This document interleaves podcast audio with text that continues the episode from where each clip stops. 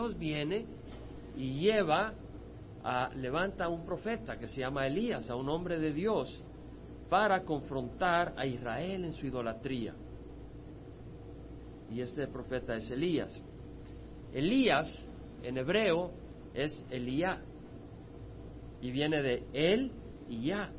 Ya es una contracción de Yahweh o de Jehová. Y él quiere decir poderoso, árbol, frondoso, eh, formidable. Realmente ese es el significado, pero su palabra literalmente quiere decir Dios. Por, eh, por, ejemplo, la palabra Elohim, en el principio creó Dios los cielos y la tierra, es Elohim es el plural de él y da a entender que el Dios es un Dios en tres personas la pluralidad de Dios, pero también la unidad lo vemos en Él. Entonces, cuando Elías tiene el nombre de Elía o Elías, quiere decir Jehová es Dios. Entonces, cada vez que en esta nación idólatra, Israel que se había tirado a la idolatría, su mamá decía, Elías, Elías, está diciendo Jehová es Dios. Cada vez que los idólatras llamaban a Elías, Elías, estaban diciendo Jehová es Dios. Aún el mismo rey Acab, que era un gran idólatra, si llegaba a llamar a Elías por su nombre, estaba declarando que el, que el Dios verdadero era Jehová. No era coincidencia que el nombre de Elías era Elías. Entonces vamos a leer, vemos acá de que Elías Tisbita, o sea, era de Tisbi, y Tisbi era un lugarcito al este del río Jordán, a unos 20 millas de Samaria. Era de los moradores de Galad. Galad está en la región oriental al este del río Jordán. Y dijo a Acab, este hombre va hacia el rey de Israel, es enviado por Dios, y viene a donde el rey, este no es Acab, Acab, fulanito, es el rey de Israel, un hombre que tiene cientos de miles de soldados a su disposición.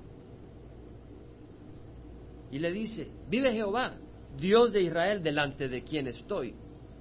No estoy detrás de ídolos, no estoy delante de organizaciones. Estoy delante del Dios viviente, del Dios de Israel, acá. Y vive Jehová, Dios de Israel, delante de quien estoy, que ciertamente no habrá rocío ni lluvia en estos años, sino por la palabra de mi boca. Va donde rey. El que lo podía acabar ahí en abrir y cerrar de ojos. Y le declaran la maldición de Dios a Israel, el castigo de Dios para traerlos a sus rodillas y que se arrepintieran. Y por supuesto vino a Elías la palabra de Jehová diciendo, sal de aquí, dirígete hacia el oriente y escóndete junto al arroyo Kerit que está en el oriente del Jordán. El arroyo Kerit estaba como a cinco millas al norte de Tisbi, de donde él era. Así que era una región que él conocía. Y el Señor lo manda ahí. Dios manda a Elías a esconderse. A este siervo de Dios. Dios no necesitaba esconder a su siervo, pero Dios lo manda a esconder. Dios podía haber quemado a, a, ahí podía haberlo forzado, pero Dios tiene su plan y sus maneras.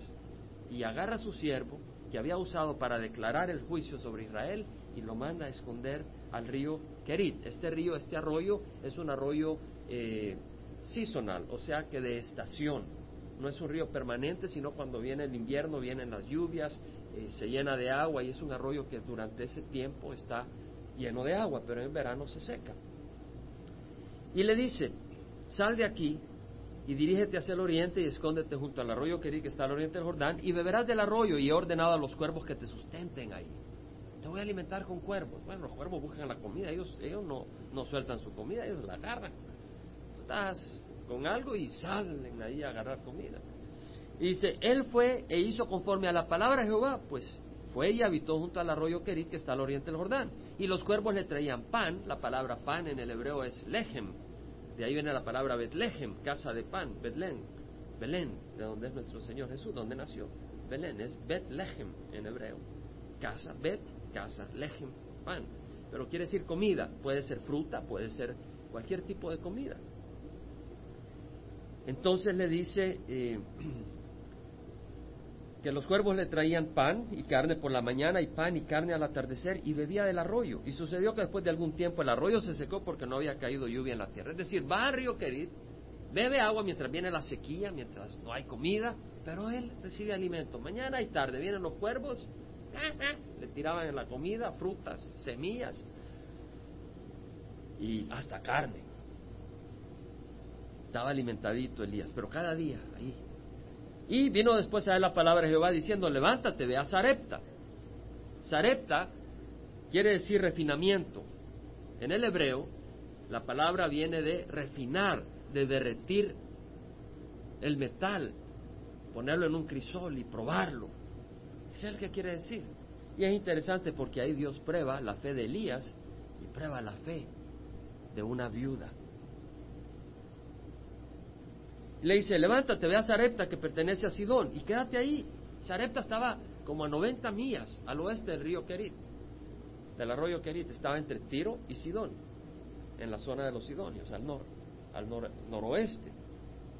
Era un puerto, estaba a la par del mar Mediterráneo. Entonces vemos que él va del río Kerit 90 millas a su nuevo lugar. Primero lo alimentaron los cuervos, ahora lo va a alimentar una viuda.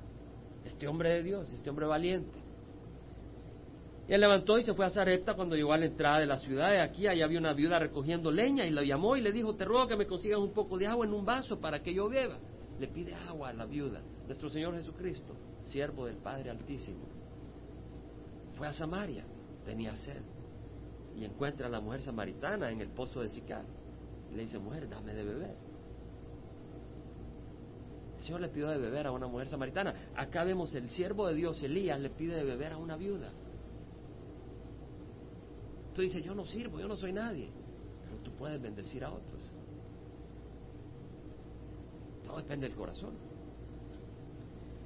Cuando ella iba a conseguirla, la llamó y le dijo, te ruego que me traigas también un bocado de pan en tu mano.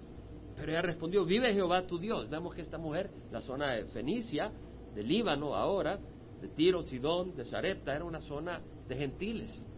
Pero esta mujer reconoce que Elías era siervo de Jehová, el Dios de Israel. Y le dice, vive Jehová tu Dios, que no tengo pan, solo tengo un puñado de harina en la tinaja y un poco de aceite en la vasija. Y estoy recogiendo unos trozos de leña para entrar y prepararlos para mí, para mi hijo, para que comamos y muramos. Es decir, vamos a comer este poquito que queda, y después no nos queda nada más que morir. Elías le dice, no temas, veas como has dicho, pero primero, primero, hazme una pequeña torta de eso y tráemela, después hará para ti y para tu hijo. Le está diciendo, antes de comer lo poco que te queda, dame de comer a mí, al siervo de Dios está diciendo, antes de satisfacer tu necesidad, busca satisfacer y bendecir a Dios. Lo que le dice. Bueno, no al estilo de muchas congregaciones donde los pastores o ancianos o en la televisión piden tu dinero, pero no necesariamente porque quieren que tú seas bendecido, sino porque quieren vivir en lujo se aprovechan de las ovejas, trasquilan las ovejas.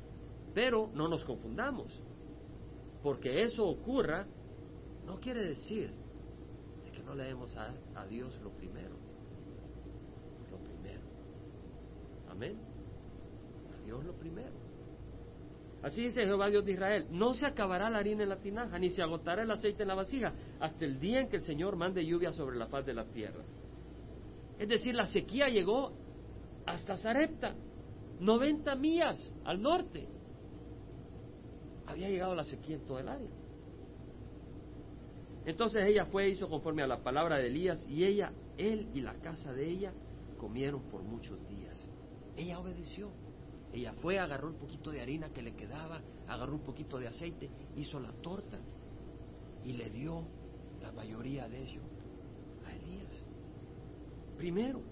Y la harina de la tinaja no se acabó ni se agotó. No dice que se llenó hasta arriba, pero que no se acabó ni se agotó el aceite de la vasija conforme a la palabra que Jehová había hablado por medio de Elías. Es decir, cada día, cada día, la viuda iba a sacar harina y había el poquito que necesitaba para ese día. Iba a sacar aceite y había el poquito que se necesitaba para ese día. Muchas veces nosotros no tenemos fuerzas para mañana pero Dios te da fuerzas para hoy. Y tú quieres tener fuerzas para mañana. El Señor dice, te voy a dar fuerzas para hoy. Yo muchas veces quiero tener fuerzas para mañana, Y muchas veces me doy cuenta que apenas tengo fuerzas para uno. Apenas. Pero tengo. Porque termino el día y termino de alguna manera. Y el Señor es fiel y me lleva al día siguiente. Ahora yo quisiera tener fuerzas para... Pero si tienes fuerzas para mañana, serías mucho más arrogante de lo que eres ahora. Y el Señor dice, te tengo que tener quebrantado. Sucedió que después de estas cosas se enfermó el hijo de la mujer, dueño de la casa. Y se enfermó, fue tan grande, su enfermedad fue tan grave que no quedó aliento en él. Y ella dijo a Elías, ¿qué tengo que ver contigo, oh varón de Dios? Has venido para traer a memoria mis iniquidades y hacer morir a mi hijo. Ella dijo, yo soy mala, mi conciencia me acusa, mi hijo ha muerto y ante tu santidad, porque tú tratas con el Dios altísimo y tú estás con Dios, sabes de mis pecados de alguna manera y me ha venido este juicio y mi hijo se ha muerto. ¿Qué tengo que ver contigo? ¿Por qué me traes esta maldad? La conciencia de uno lo acusa cuando no está en Cristo. Ayer tenía una conversación maravillosa, fui a la reunión de oración, no se las pierdan la oración, la reunión de oración los sábados, una bendición.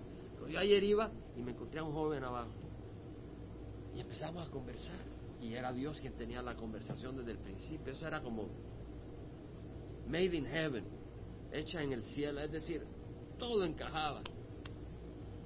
Y hablaba de la culpabilidad y el descanso que podemos hallar en Jesús, ser libre de la culpa. Pero ella sentía, ¿verdad?, que su enfermedad, la enfermedad de su hijo que murió, era por sus pecados. Y él le respondió, dame a tu hijo. Y él la tomó de su regazo, lo llevó a la cámara alta donde él vivía y lo acostó sobre su propia cama. Lo puso en su propio lugar, lo trató como que si fuera su propia vida. Y empieza a interceder a Dios por él. Clamó a Jehová y dijo, oh Jehová Dios mío, has traído también mal a la viuda con quien estoy hospedado haciendo morir a su hijo. Veamos que la viuda no se queda callada. La viuda habla. La viuda dice, ¿qué está pasando? Oye, si tú eres real, ¿cuántos de aquí somos reales? O hay algunos que son realidad virtual, de imaginación. Somos reales. Si somos reales, hay veces en que tú quieres hablar con Dios y decir, ¿por qué esto? ¿Por qué está pasando esto? ¿Por qué la situación de esta manera? No la entiendo. Habla con Dios. Habla con Dios. No te quedes, yo no puedo decir ni pío. Habla con Dios. Y Señor, ¿qué está pasando? Explícame. Habla. Tal vez el Señor te va a responder de esta manera o de la otra. Pero vas a, busca a Dios. No lees la espalda y te vayas amargado. Habla con Dios, haz trato con Dios, búscalo, investiga. Y entonces se tendió tres veces sobre el niño, clamó a Jehová y dijo, oh Jehová Dios mío, te ruego que el alma de este niño vuelva a él. Es decir, puso su vida sobre la de él. Mi vida le dice a Dios, dale mi vida, pero levanta a este niño. Y Jehová escuchó la voz de Elías, que era un hombre de pasiones como las nuestras, pero un siervo de Dios. Y el alma del niño volvió a él y revivió. Y Elías tomó al niño. Oh, he leído unos, unos, ah, ¿cómo se llama? Comentarios. Y decían de que, bueno, como que no se había muerto realmente, sino que estaba inconsciente. ¿Cómo lucha el hombre para rechazar el poder de Dios? Ahí está claro que dice que murió.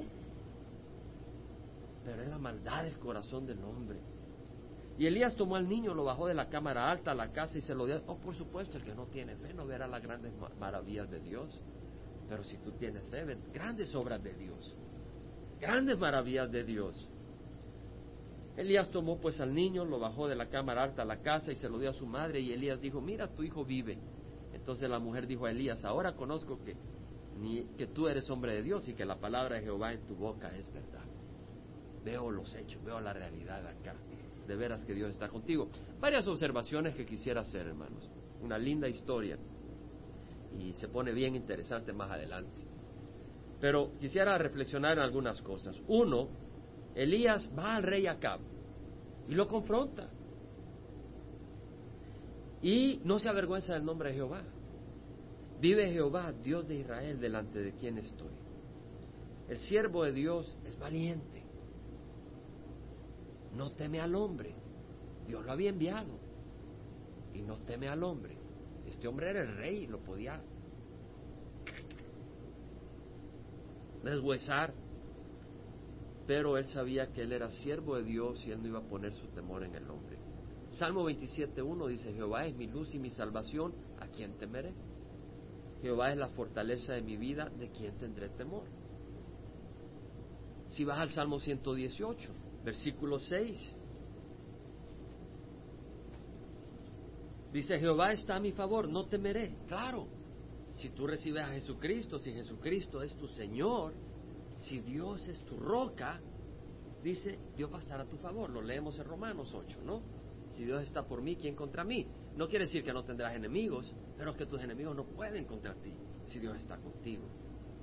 Entonces lo que dice acá el salmista es, Jehová está a mi favor, no temeré. ¿Qué puede hacerme el hombre? Entonces, hermanos, no nos avergoncemos de Dios. Tú vas a las calles, platicas con las personas y, te tantean la fe. Y dice, el de, arriba. No dice Jesucristo. Porque le da pena a la gente.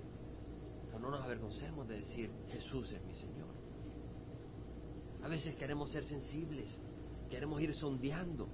Tengamos cuidado de que no nos pasemos a tal nivel donde nos estamos avergonzando de Jesús que lejos de ser sensibles lo que estamos haciendo es avergonzándonos del Dios vivo a quien servimos. Tengamos cuidado. Vemos acá que este siervo no se avergüenza de Dios y no tiene miedo. Tal vez en el trabajo se burlan o te insultan y ya no expresas tu fe. No la expresas porque tiene miedo. O tal vez sabes que este jefe en este trabajo no, no tiene ninguna simpatía por el Señor o las cosas de Dios, entonces no, te escondes, escondes tu fe. Eso es tenerle miedo al hombre. No le temas al hombre, témele a Dios. Salmo 118, Jehová está a mi favor, no temeré, ¿qué puede hacerme el hombre?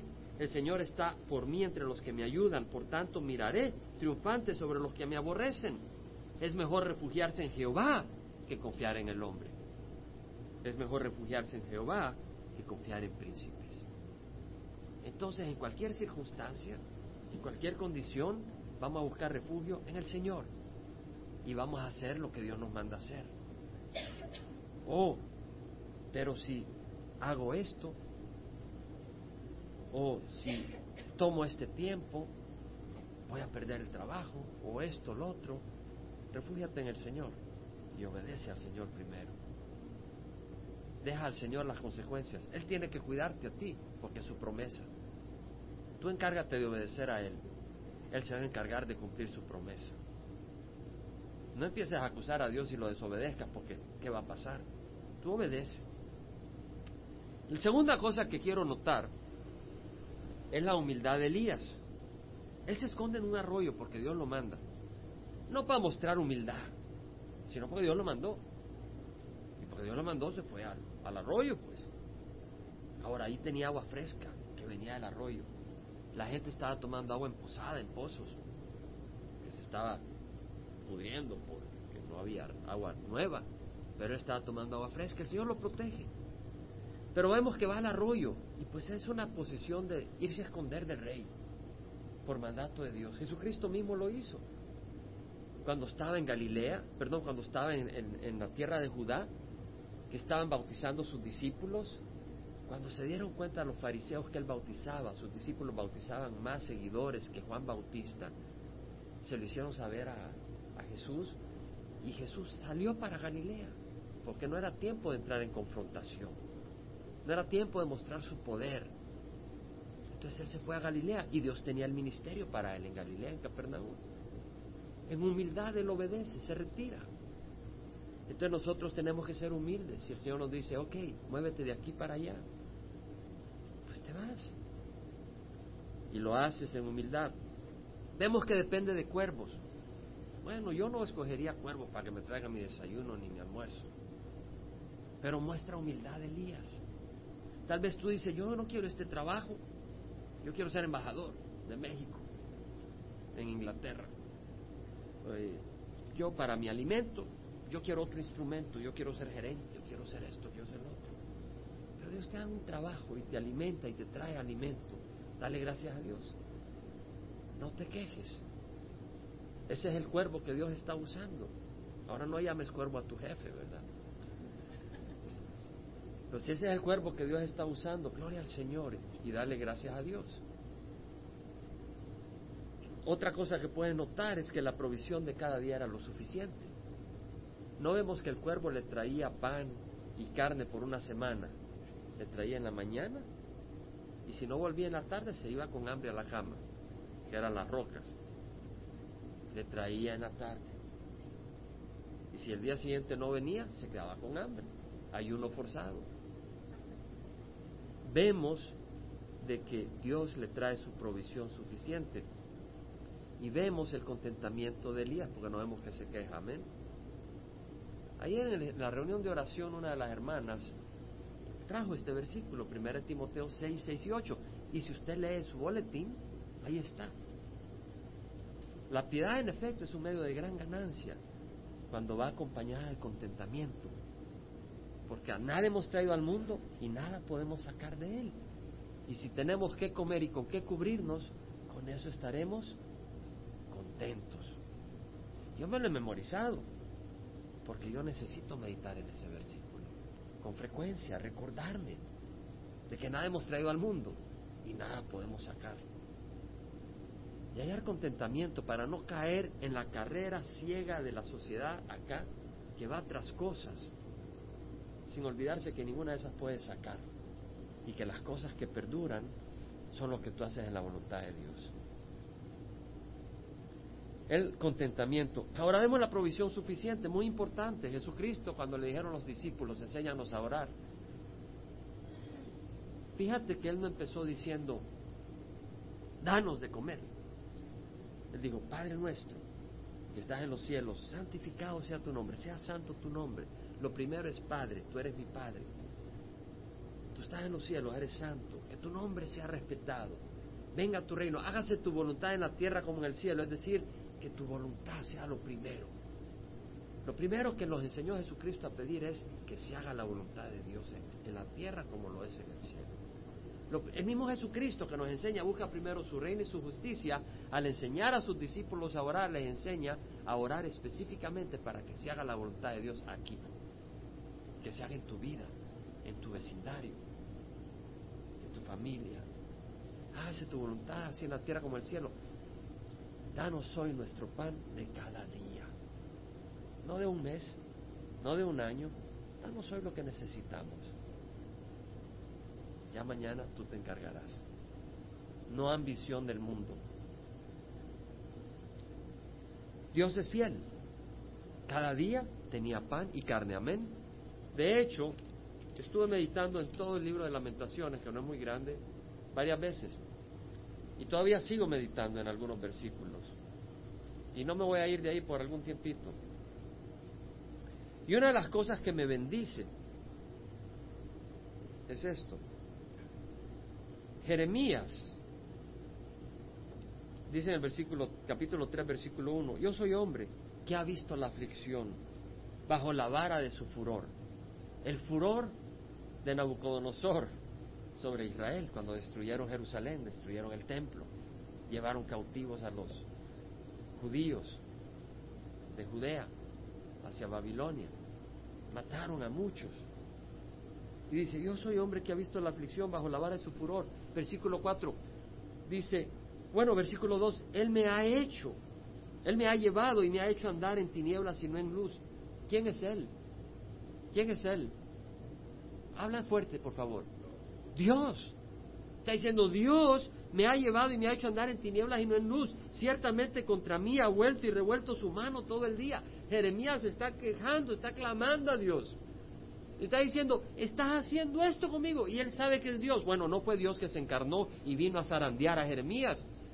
Pero vinieron enemigos que lo vinieron a zarandear. Se burlaban de sus profecías. Lo metieron en un hoyo, le llegó el agua, el cielo hasta la nuca, se estaba ahogando, clamó, si no hubiera sido la misericordia de Dios, se muere ahogado. Lo maltrataron, él ya estaba que quería dejar de predicar. dice, pero si dejo de predicar, tu palabra es como un fuego y no puedo dejar de predicar. Y dice el versículo 4, ha hecho que se consuman mi carne y mi piel Ha quebrado mis huesos, me ha sitiado y rodeado de amargura y de fatiga. En lugares tenebrosos me ha hecho morar como los que han muerto hace tiempo. Aun cuando clamo y pido auxilio, Él cierra el paso a mi oración. Dice Jeremías. ¿Te das cuenta de dónde viene Jeremías? ¿Te das cuenta de dónde viene? De decirle, tú eres la causa, tú eres quien, eres el responsable final de lo que me de los golpes, de la, de la maltratada que me dieron. Tú eres, tú fuiste que lo permitiste. Y luego dice, las misericordias de Jehová jamás terminan, nunca fallan sus bondades. Son nuevas cada mañana. Grande es tu fidelidad. Jehová es mi porción, dice mi alma, por eso en él espero. Bueno es Jehová para los que en él esperan, para el alma que le busca. Búscale en tu crisis. Búscale. Bueno es esperar en silencio la salvación de Jehová. ¿Qué quiere decir esperar en silencio la salvación? Quiere decir que no es instantánea, no es café instantáneo, hermanos. No es café instantáneo. Puedes pasar una crisis. Espera. Y hay un tiempo muchas veces que esperar. Bueno es para el hombre llevar el yugo en su juventud. Versículo 30, 29 dice, versículo, perdón, 28, que se siente solo y en silencio ya que Él se lo ha impuesto, que ponga su boca en el polvo, quizá haya esperanza, que dé la mejilla al que lo hiere, que se sacie de oprobios, porque no rechaza para siempre Jehová. No rechaza para siempre. Antes bien, si aflige, también se compadecerá. Según su gran misericordia, porque Él no castiga por gusto, ni aflige a los hijos de los hombres por gusto. Muy importantes palabras de ánimo la misericordia de Dios. Dios proveyó a Elías todos los días pan. ¿Has comido esta semana? ¿Has tenido techo? Dios es misericordioso. Quisiera mencionar otra cosa. Sarepta quiere decir refinamiento, de refinar, de fundición. Y vemos de que Elías, Primera de Reyes 17, va a una viuda. Y la viuda da, de lo poco que tiene, da. Amén. Todos podemos dar. Amén. ¿O no? Todos. La viuda da y da generosamente. Porque es lo que le pide Dios, que dé generosamente. ¿Sabes qué hace pensar? Que al dar, Dios bendice de acuerdo a su promesa. Ella tenía poco, pero al dar, Dios le proveyó para el resto de su tiempo. Si ella no hubiera dado, ella se hubiera muerto de hambre. Y hubiera durado tal vez dos días más. hubiera muerto de hambre. Pero Dios le proveyó. Cuando ella dio, Dios le proveyó el resto de su tiempo. Fue fiel. Yo creo que Dios nos llama a ser dadosos, dadivosos. ¿Quién dice amén? Yo creo que Dios nos llama a ser dadosos. Pero ¿sabes lo que pienso yo? A veces creemos que ser dadoso es de esta manera, ¿cierto? Yo creo que eso es parte, ¿o no? ¿Saben qué es esto? Dinero. Sí, porque en el, el cassette no se graba esto. Ayúdenme. Se van a quedar en el aire los que están oyendo. Es dinero. Yo creo que el dinero hay que darlo para el Señor. Pero yo no creo que solo es dinero. El Señor me puso este versículo. No juzguéis y no seréis juzgados. Cuando tú no juzgas a tu hermano, estás siendo generoso con tu hermano. Amén. Dice, no condenéis y no seréis condenados. Cuando, tú no condenas a medio mundo, estás siendo generoso. Yo no voy a estar condenando, no me toca a mí. Perdonad y seréis perdonado. El ser perdonador es ser. ¿Cierto? Y luego dice, dad y os será dado. Medida buena, apretada, remecida, rebosante. Medida buena. Si tú das, se te va a dar una medida buena, apretada, aprieta para que quepa más. Remecida, hazle así para que se eleve. Rebosante, échale más hasta que sobreabunde. Sobre tu regazo. Porque con la medida que des así, se os pedirá. Entonces yo creo que el Señor nos habla, a mí me está hablando, y yo no sé si a ustedes, a que seamos generosos en todo, en gracia hacia los hermanos. ¿Ya viste este? yo sé que esto lo hizo por esta razón. No juzgues. No sabe en tu corazón. Y seamos generosos. Bienaventurados los misericordiosos, porque ellos recibirán misericordia. Tú con una medida de misericordia ves a tu hermano, Dios te va a tratar con misericordia. Pero también quiere decir dinero y riquezas. Y había un hombre en la parábola del Señor que su tierra le produjo mucho grano, mucho trigo. dijo, ¿y ahora qué voy a hacer? Tengo mis hilos, ya no caben. Ah, ya sé lo que voy a hacer. Voy a derribar los hilos, voy a construir nuevos hilos, los voy a llenar y ya no tengo que trabajar, voy a vivir feliz, haciendo pachangas, fiestas, ya estoy, ya me las resolví. Y Dios le dice, tonto, no sabes que tu alma es pedida el día de hoy. Y luego dice el Señor, así es el que acumula tesoro para sí y no es rico para con Dios. Yo le estoy pidiendo al Señor, ayúdame a ser rico contigo. A veces estamos muy ocupados, amén. Y podemos estar ocupados haciendo las cosas correctas, estudiando la Biblia, dando enseñanzas, preparando alabanzas, esto, lo otro, sirviendo en las sillas, y estamos ocupados.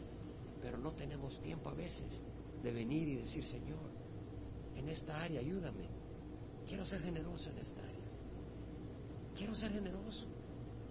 Quiero ser generoso. ¿Quién quiere ser generoso? Pidámoselo a Dios, ¿no?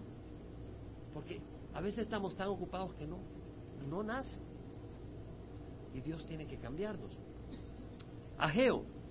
Dios envía a Ageo, a Zorobabel, que era gobernador de Israel, de Judá, después del exilio. Y lo envía también a Josué, que era sumo sacerdote.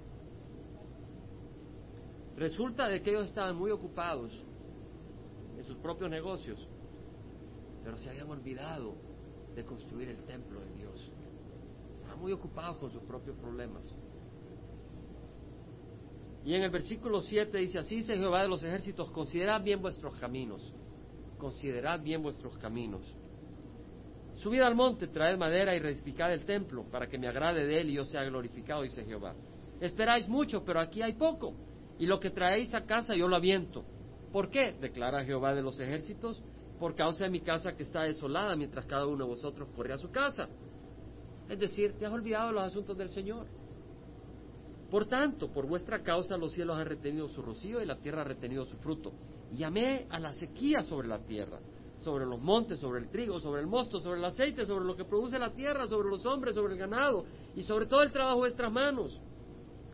Y Zorobabel, hijo de Salatiel, el sumo sacerdote Josué, hijo de Josadac, y todo el remanente del pueblo obedecieron la voz de Jehová su Dios y las palabras del profeta Ageo como Jehová su Dios le había mandado y temió al pueblo delante de Jehová. Es decir, Dios envió a un profeta y le dijo, estás dormido, estás tan ocupado en tus negocios que te has olvidado el negocio de Dios.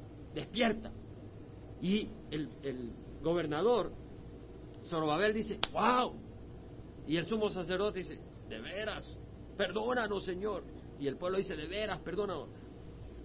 Manos a la obra, a construir el templo. Y dice el versículo 14 que despertó Jehová el espíritu de Zorobabel. Esto no es cuestión de hombres. El espíritu tocó el corazón de Zorobabel y él fue sensible al espíritu del Señor. Tú puedes ser tú puedes cerrarte al espíritu de Dios. Pero vemos que el espíritu de Dios toca ahora y adelante. Entonces dice en el versículo 18 que después Dios le dice, hey, considerad bien, esto desde hoy en adelante, unos meses después. Desde el día 24 del mes noveno, desde el día en que se pusieron los cimientos del templo de Jehová, considerad bien. ¿Está todavía la semilla en el granero? Todavía la vid, la higuera, el granado y el olivo no han dado fruto, pero desde hoy yo os bendeciré. ¿Qué era lo que tenían que hacer? ¿Qué era lo que tenían que hacer? Poner a Dios primero para recibir la bendición del Señor. Vemos que el niño muere.